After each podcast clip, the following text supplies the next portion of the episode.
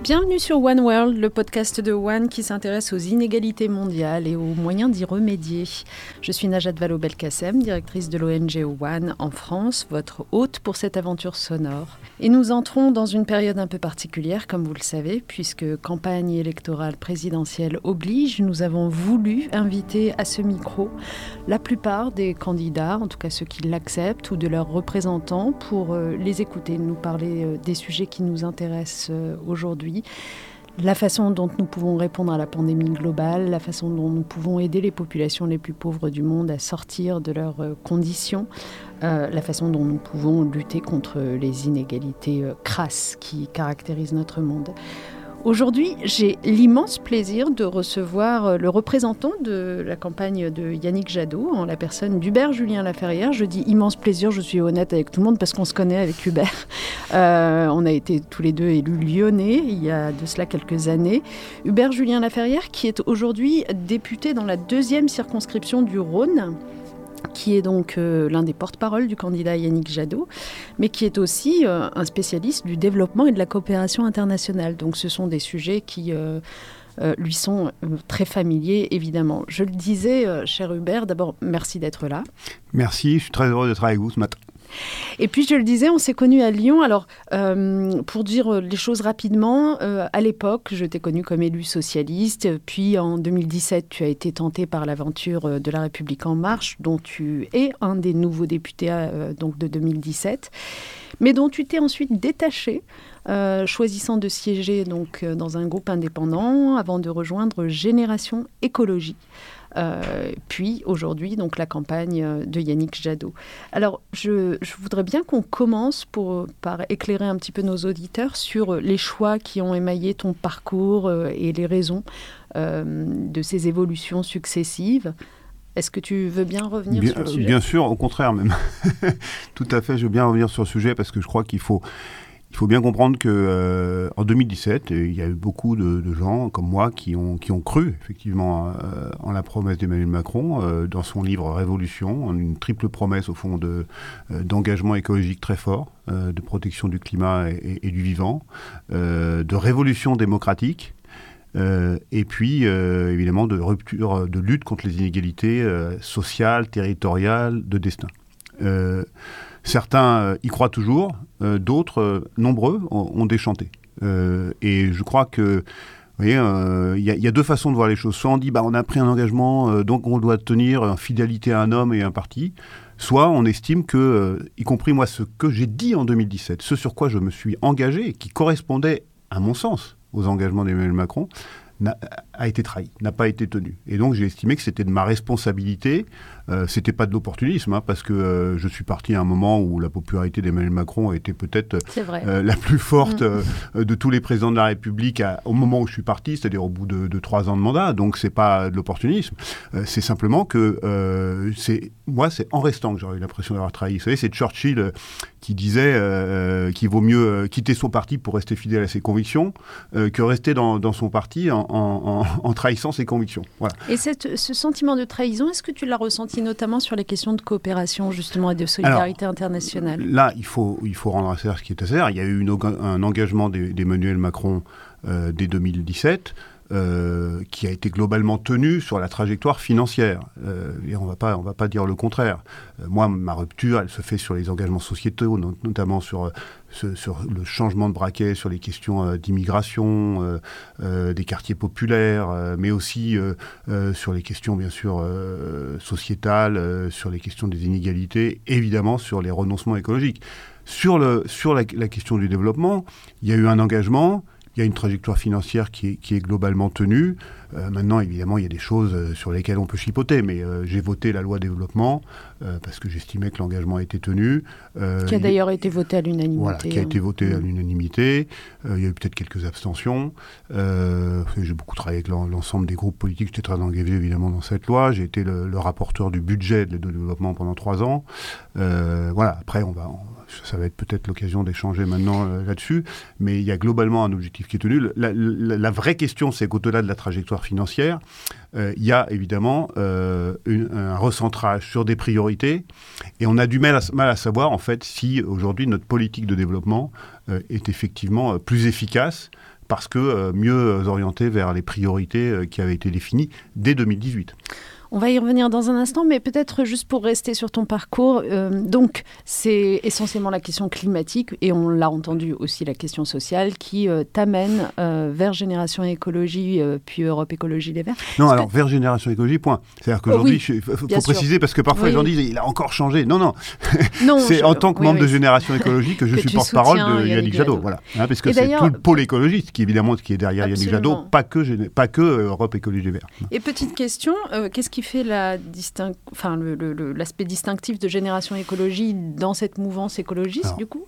moi, bon, il y a, peut-être des petites choses qui sont distinctes, mais euh, si vous voulez, moi, j'ai rejoint, rejoint pardon, Génération Écologie parce que, ayant quitté euh, La République En Marche euh, et la majorité, on avait effectivement créé avec Mathieu Orphelin, Delphine Bateau, Cédric Villani, Paula Forteza et d'autres un, un, groupe écologiste à l'Assemblée et que j'ai commencé à travailler avec, avec euh, Delphine Bateau, euh, et qu'effectivement, le, et que le cheminement normal, ça a été de m'engager avec elle euh, dans, son parti. voilà. Aujourd'hui, il y a un pôle écologiste, il y a une volonté peut-être un jour d'avoir une grande formation des écologistes en France. qui rassemblera l'ensemble. Il y a forcément des, particularités, des distinctions, voilà, des engagements divers, mais il y a une grande famille écologiste dont, nous faisons tous partie. Très bien. Alors, donc, tu es aujourd'hui l'un des porte-parole de Yannick Jadot. Et je disais, euh, la raison pour laquelle je tenais à ce que ce soit toi qu'on ait à ce micro, c'est que tu n'as pas attendu d'être député ou d'être euh, voilà, euh, concerné justement par la loi portant sur l'APD pour t'intéresser aux questions de développement et de coopération. Tu l'as fait d'abord parce que tu as étudié le sujet hein, dans ta formation initiale. Tu as enseigné sur les questions de solidarité internationale, de coopération. Et tu as surtout été un élu local très euh, embarqué dans euh, plusieurs projets, dans plusieurs régions du monde, euh, qui t'ont amené à voir finalement la solidarité internationale en œuvre du point de vue de la coopération décentralisée, c'est-à-dire de ville à ville. Et moi, c'est aussi de cela que je voulais qu'on parle un peu avec toi. quelles leçons tu tires de cette expérience, notamment d'élu local en charge de coopération décentralisée? Quelle satisfaction, quelle frustration? Et notamment, quelles leçons pour la politique qui doit être celle de l'État français à l'égard de ces euh, pays qu'on cherche euh, à tirer euh, de leurs conditions parfois difficiles. Alors tu as tout à fait raison de le rappeler, c'est avec effectivement un engagement très ancien pour moi qui date même du lycée, hein. c'est-à-dire j'ai été très sensibilisé dans mes cours au lycée d'histoire-géographie et, sciences économiques sociales sur les questions des inégalités mondiales. Je me souviens même du sujet du bac hein, qui portait sur la, sur, sur, la fin dans le monde en économie où j'avais je crois eu une, plutôt une bonne note. et donc évidemment quand j'étais à Sciences Po ensuite je me suis euh, particulièrement orienté sur ces questions. Euh, euh, voilà. Et, donc, quelle chance, effectivement, de me retrouver en 2001 adjoint en charge de la coopération décentralisée et donc dans l'engagement de la ville de Lyon dans, la réduction des, inégalités mondiales à travers des coopérations avec notamment des, des, capitales africaines. Et puis, j'ai pu, dans le cadre de ce rôle-là, effectivement avoir un rôle important au moment de la, de la création en 2004 de l'Organisation mondiale des collectivités locales, euh, qui a été créée, une sorte d'ONU des villes, euh, cité gouvernements locaux unis, euh, dont euh, j'ai pris la présidence de la commission coopération développement. Mm. Vous voyez, donc évidemment j'ai pu assouvir ma, passion dans, dans ce rôle-là. Donc au-delà des coopérations décentralisées que, que, je crois avoir contribué pour la ville de Lyon, évidemment à, à renforcer, à, à, leur redonner du, du sens, hein, parce qu'on a vraiment mis toutes les, les, trois piliers du développement durable au, au cœur de l'ensemble des, des, coopérations décentralisées, avec Ouagadougou, avec avec Bamako, avec Addis Abeba, avec Porto Novo euh, euh, au Bénin. Il faut préciser ce que sont les trois piliers du développement durable. Voilà, donc les trois piliers du développement durable, c'est-à-dire évidemment l'écologie, hein, la protection du climat, de, de, la biodiversité, donc les questions à la fois de, de lutte contre le changement climatique et d'adaptation à un changement qui est déjà là. Pour les villes, c'est évidemment une question essentiel. Euh, le pilier euh, social, la réduction euh, des inégalités, de toutes les inégalités, bien sûr. et notamment, on a beaucoup travaillé avec la ville de Ouagadougou, y compris sur l'égalité femmes-hommes, hein, mm. comment on, travaille avec la ville pour intégrer les femmes dans, le travail. et puis, évidemment, le, pilier économique. comment on a un développement économique qui contribue euh, qui soit plus inclusif et qui euh, contribue effectivement euh, à, lutter contre le changement climatique plutôt que l'inverse. Donc on était sur tous ces piliers-là dans, nos coopérations avec, avec l'Afrique. Et puis effectivement, en, tant que, responsable de la commission développement coopération de l'Organisation mondiale des villes, ça m'a donné l'occasion d'être un peu en charge du plaidoyer des, vous savez bien ce que c'est que le plaidoyer chez One, du plaidoyer euh, au sein euh, de la communauté internationale au nom des, collectivités locales.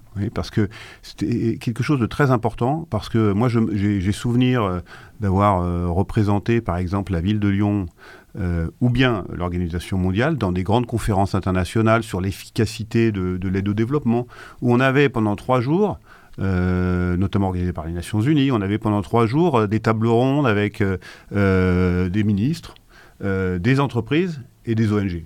Très bien. Et eh bien, euh, très rarement des maires, euh, très rarement des élus locaux, alors que, alors, selon les, les continents, c'est pas tout à fait la même chose, mais dans beaucoup de continents, à, partir, enfin, notamment en Afrique, à partir des années 90, on a beaucoup décentralisé. On a beaucoup décentralisé. Et donc, ce sont les maires, chez nous c'est le cas, c'est beaucoup le cas, mais en Afrique aussi, en Amérique latine aussi, qui, en fait, ont dans leurs compétences, mm. dans leurs compétences légales, beaucoup euh, des outils euh, de lutte contre le changement climatique et d'adaptation à ce changement climatique. Je comprends les transports, par exemple, les transports publics, c'est dans la compétence des collectivités. Vous voyez, donc il y avait une, l'importance d'un plaidoyer pour que euh, soient davantage écoutés euh, les élus locaux, leurs représentants au niveau de l'organisation mondiale. C'est intéressant parce que euh, finalement, pour répondre à ma question, quelles leçons tu en tires sur la façon dont un pays comme la France doit se positionner dans, sur ces questions de solidarité internationale? Toi, tu irais vers un changement de gouvernance. Euh, on parle beaucoup de la gouvernance mondiale, du fait qu'il faut qu'autour de la table du G7, du G20, etc., on ait aussi les pays les plus pauvres pour éviter d'être dans cette impression descendante. Mais toi, tu parlerais aussi de la gouvernance finalement interne à nos pays du Nord, euh, où euh, il ne s'agit pas simplement du sommet de l'État et d'un gouvernement, mais aussi des collectivités locales.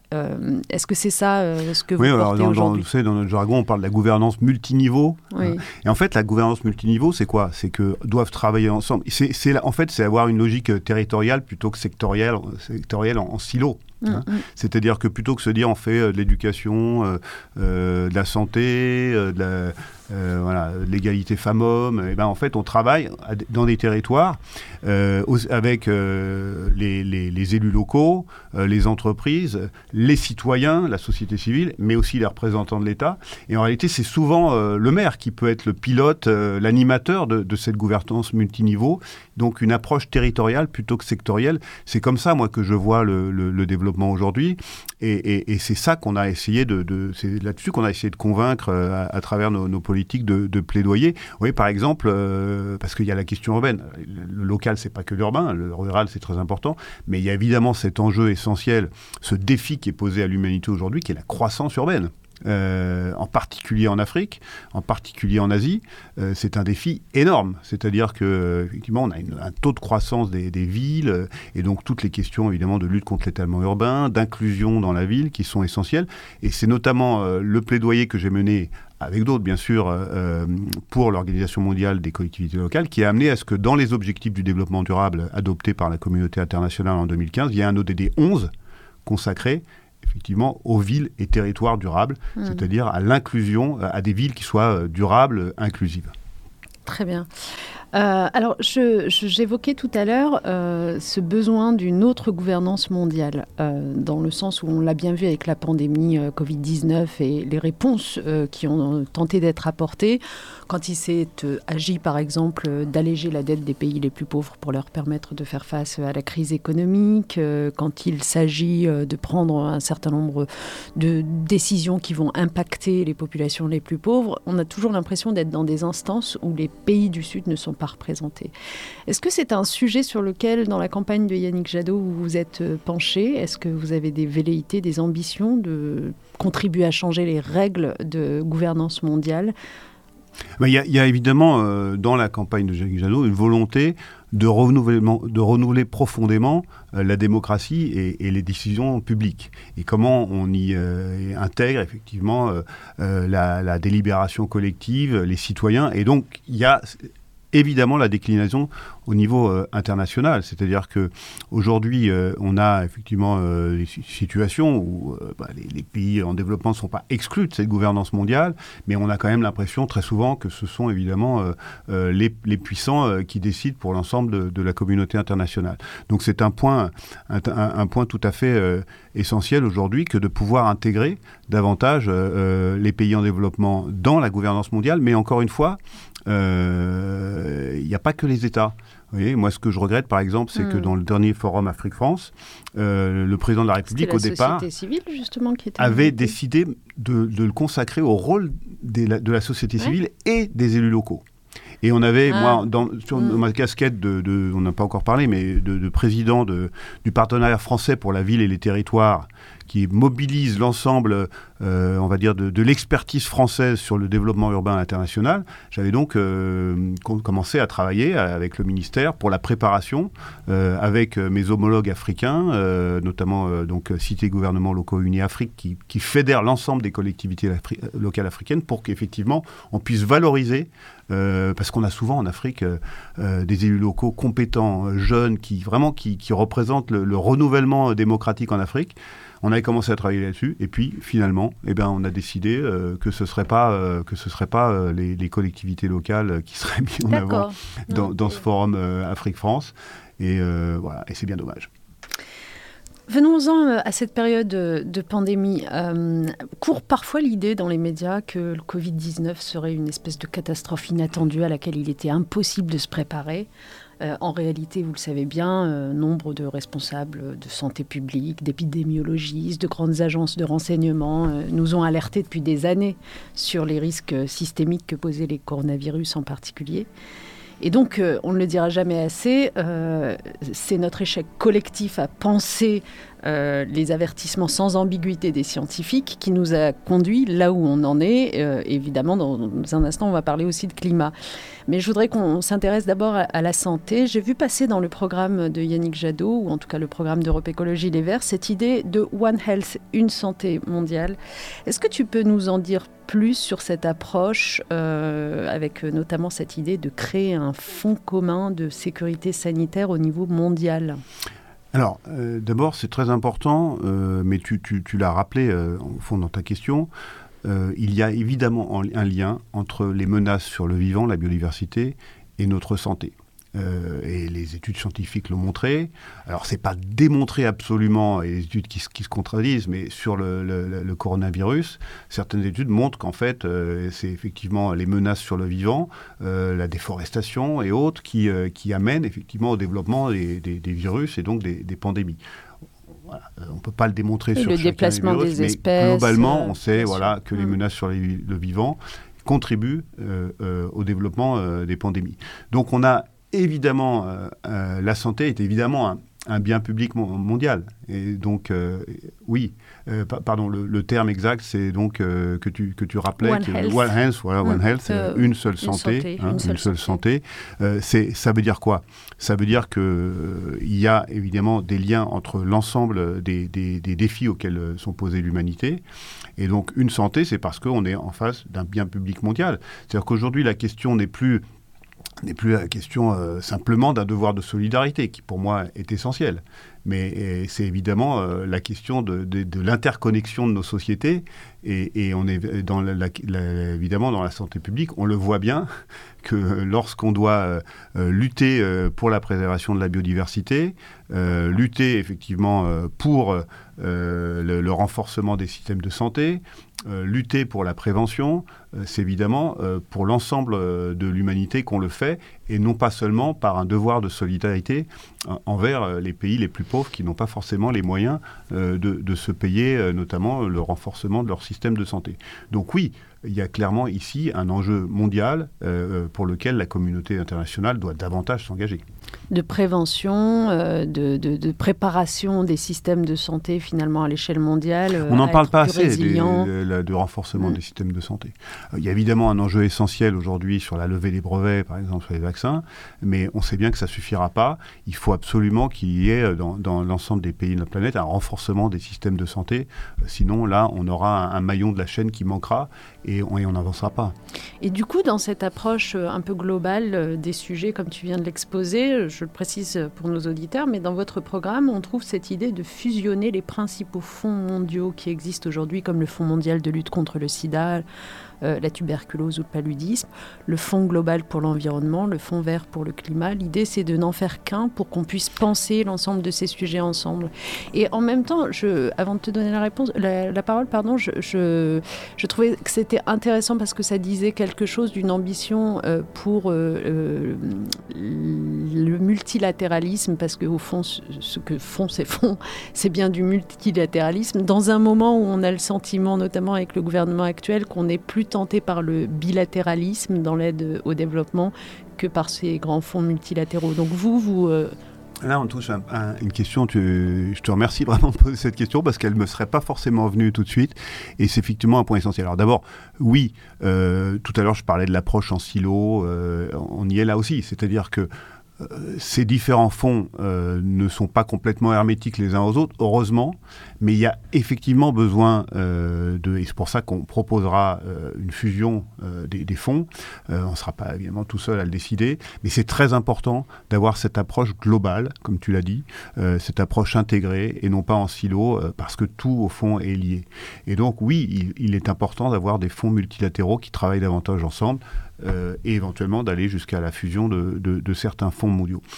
Parce que le multilatéralisme, c'est évidemment quelque chose d'essentiel. Et on est rentré depuis quelques années dans une période, effectivement, où il est souvent remis en cause. Euh, et moi, j'ai été frappé euh, de voir que dès 2017, lorsque je me suis mis à travailler effectivement sur l'aide publique au développement française, il y avait, il y en avait que pour le bilatéralisme au fond pour le bilatéral, en disant, euh, alors c'est vrai en réalité que euh, depuis euh, la fin des années 2000, l'aide publique au développement, la baisse des crédits dans l'aide publique au développement, c'est essentiellement le bilatéral qui a été la variable d'ajustement. Pourquoi? Parce qu'il y avait des engagements multilatéraux euh, pardon, des, engagements euh, pluriannuels pardon, sur les fonds multilatéraux, qui fait qu'on ne pouvait pas en fait baisser notre aide publique au développement, et heureusement dans le multilatéral. Et donc c'est dans le bilatéral qu'elle a été, euh, qu'elle a, a, été la, la, baisse a été la plus forte. Donc il y avait effectivement un besoin de rattrapage dans notre aide bilatérale. Mais le problème, c'est que parfois, ça alimentait une petite musique sur euh, il faut faire du bilatéral avec le drapeau français, et puis mm. finalement le multilatéral, c'est des gros machins, euh, il y a de la bureaucratie, ça sert à rien, etc. Or, on voit, et en particulier dans le domaine de la santé, que euh, le multilatéral est, en réalité plus efficace. C'est-à-dire que le, Fonds mondial sida, tuberculose, mm. a vraiment eu des résultats très importants. Et, alors, c'est difficile à évaluer, mais en global, notre participation financière au Fonds mondial euh, je pense, a été plus efficace que si nous n'avions pas eu de fonds mondial et si nous n'avions fait que du bilatéral avec les mêmes montants. Donc euh, moi, je, suis contre cette petite musique euh, de l'anti-multilatéralisme qui voudrait dire qu'en fait, il faut faire le bilatéral, c'est plus efficace, c'est plus pragmatique, etc. Il faut clairement avoir les deux en réalité. Et par exemple, euh, je parlais tout à l'heure de, renforcement des systèmes de santé, le multilatéral le fait, mais parfois c'est très bien effectivement quand il y a des fonds qui agissent euh, sur l'accès aux, médicaments, euh, sur l'accès à la prévention, etc. Et que on a effectivement le bilatéral qui travaille, mais de manière intelligente, en complémentarité pour renforcer les systèmes de santé, par exemple. Donc vous conservez une euh, agence française de développement naturellement. Donc on conserve bien sûr l'agence française de développement. Je sais pas si c'est. Non, parce qu'elle est en train de réfléchir elle-même sur euh, un changement de nom, suite notamment aux discussions qui ont eu lieu au sommet France-Afrique, où euh, un certain nombre d'acteurs africains, pour le coup, ont demandé à ce qu'on arrête une forme de relation verticale, condescendante, et qu'on soit dans du partenariat plutôt que de l'aide.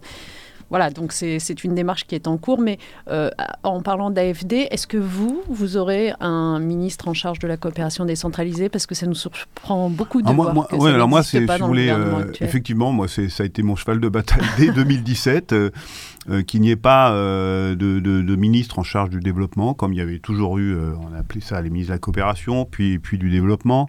Euh, bon, Jean-Yves Le Drian nous disait, mais c'est moi le ministre du développement. Euh, certes, il a le développement dans, évidemment dans, dans- dans son champ d'action, dans, dans sa compétence, euh, mais je crois que c'était un mauvais signe.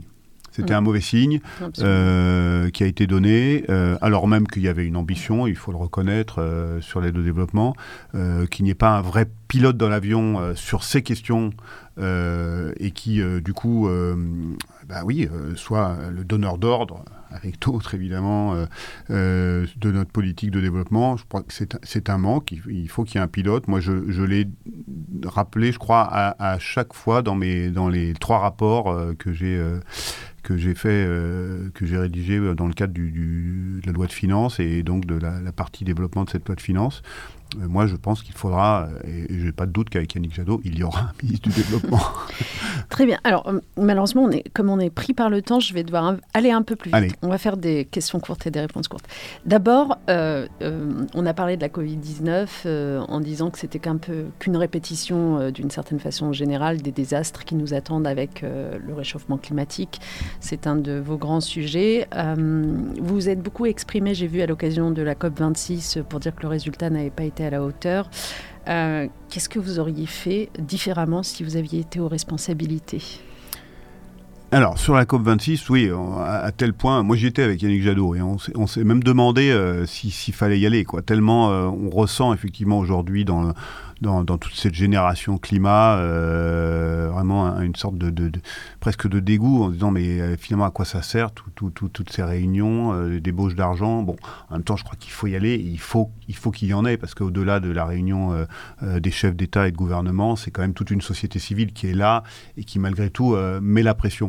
Alors, aujourd'hui, quand même, le problème, c'est que l'accord de Paris, n'est même pas respecté par la France elle-même, qui, donc, a été a signé l'accord. Bon, Euh, et, et donc, euh, moi, euh, vous voyez, quand en amont de, de- de la COP 26, on fait un accord avec, avec euh, la Hongrie et la Pologne pour pouvoir euh, intégrer, euh, intégrer le, le nucléaire et le gaz dans ce qu'on appelle la taxonomie, c'est-à-dire Mmh. bon, Mmh. dans les énergies vertes de l'Union européenne. Vous voyez, on est mal parti. Et effectivement, moi, je regrette fortement que dans le cadre de la COP26, la France n'ait pas été plus, plus ambitieuse, qu'elle n'ait pas pris des engagements plus ambitieux, et par exemple, euh, qu'elle n'ait pas regretté fortement qu'on ne tienne pas l'engagement à l'égard des pays en développement qui avait été tenu, même avant l'accord de Paris, qui Mm. avait été tenu, à- qui avait été pris à Copenhague, de consacrer 100 milliards d'euros euh, au financement de l'adaptation euh, dans les pays en développement. Pourquoi? Je vais essayer d'être rapide, parce qu'aujourd'hui, euh, le réchauffement climatique, euh, il touche pas seulement, puisqu'on l'a bien vu, on a bien vu les drames chez nous, en Allemagne, en Australie l'été dernier, mais il touche quand même surtout les pays en développement qui euh, payent le prix euh, de notre modèle de développement depuis, euh, depuis deux siècles. Euh, et, et donc, euh, si, et donc, qui doivent financer des coûteuses politiques, euh, infrastructures d'adaptation à ce changement climatique, alors que nous en sommes les responsables. Donc, il y a évidemment un devoir de solidarité essentiel de euh, consacrer une grande part de, de nos politiques de, de développement à, au financement de l'adaptation dans, dans les pays en développement. Et aujourd'hui, on n'est toujours pas aux 100 milliards et on repousse à nouveau à 2023. Et je crois que là, puisqu'on parlait tout, tout à l'heure de One Health, de bien public on est clairement aujourd'hui euh, dans euh, au-delà du devoir de solidarité, qui est essentiel, encore une fois pour les raisons que je viens de donner, on est bien euh, en face d'un combat qui doit être celui de, de toute l'humanité. Oui, de sécurité globale. Et j'ai vu d'ailleurs que votre candidat Yannick Jadot donc, préconisait de porter les financements climat en direction des pays vulnérables pour les aider au changement climatique à 7 milliards d'euros.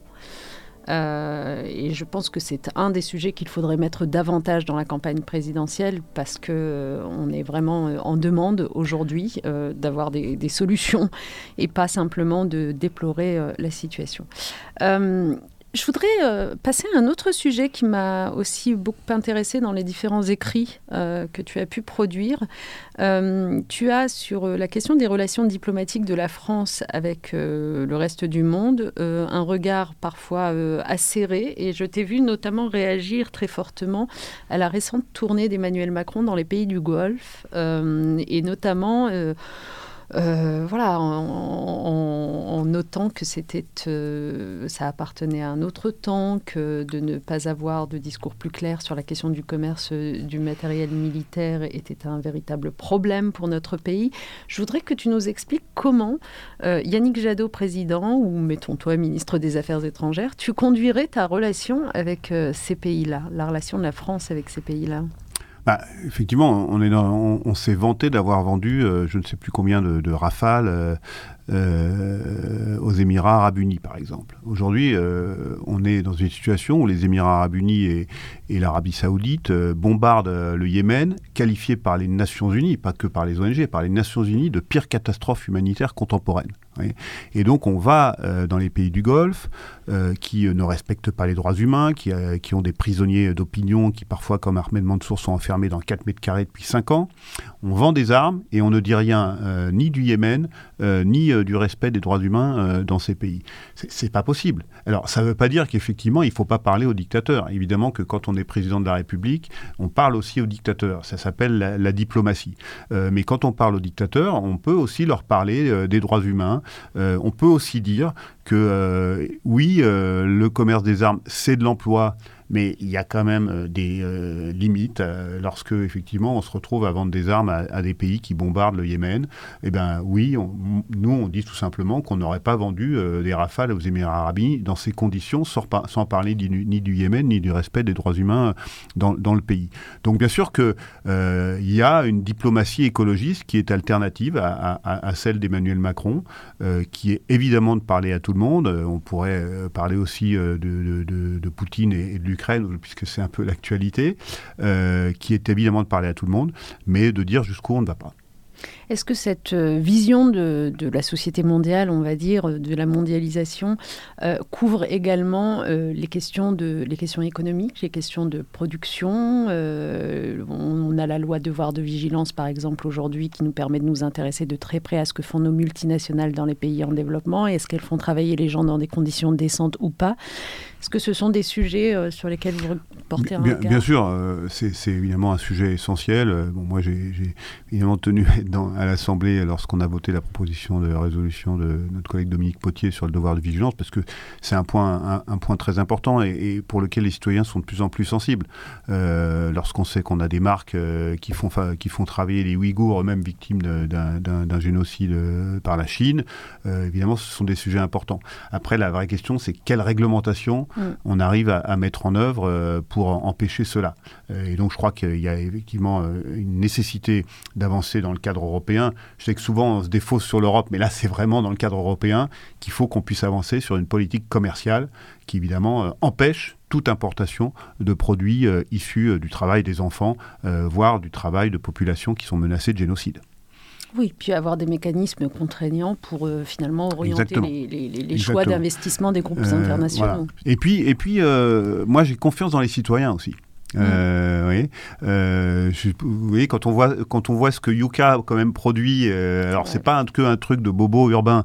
Et donc, si vous voulez, de plus en plus de campagnes de communication qui vous dit quand vous achetez Zara ou Uniqlo, eh ben vous faites travailler les Ouïghours. Je suis sûr que petit à petit ça, ça porte. Hmm. En même temps, on avait euh, à ce micro euh, la semaine dernière précisément euh, Julia Faure qui venait nous parler au nom d'une société qui s'appelle Loom et qui se positionne sur le textile éthique justement, qui venait nous parler du problème d'une certaine façon des entrepreneurs du textile qui sont confrontés aussi à des consommateurs qui continuent à demander de payer 2 euros leur t-shirt. Donc en fait, je crois vraiment que c'est la réglementation publique et la régulation par les pouvoirs publics qui, euh, qui pourra permettre finalement de donner un bonus-malus aux entreprises en fonction de la façon dont elles se le, bonus-malus, moi je pense que c'est l'avenir. Hein. Mm. c'est l'avenir. Et, et c'est pas des usines à gaz comme on essaye de nous dire parfois. le bonus-malus qui favorise effectivement ce qui est bon pour la planète, le vivant, la santé, le développement humain, plutôt que l'inverse, ça fonctionne. Et ça doit être évidemment développé, notamment dans notre politique fiscale et commerciale. Hubert, on arrive à la fin de, cet épisode et, c'est dommage, j'avais plein d'autres questions, mais euh, je voudrais quand même euh, t'en poser une dernière. Allez, une dernière. Euh, on a été assez surpris jusqu'à présent, hein, peut-être que la campagne présidentielle ne bat pas son plein encore, mais de ne pas voir mise en avant par l'ensemble des candidats comme toute première mesure de président ou de présidente, mettre fin à la pandémie, tout simplement.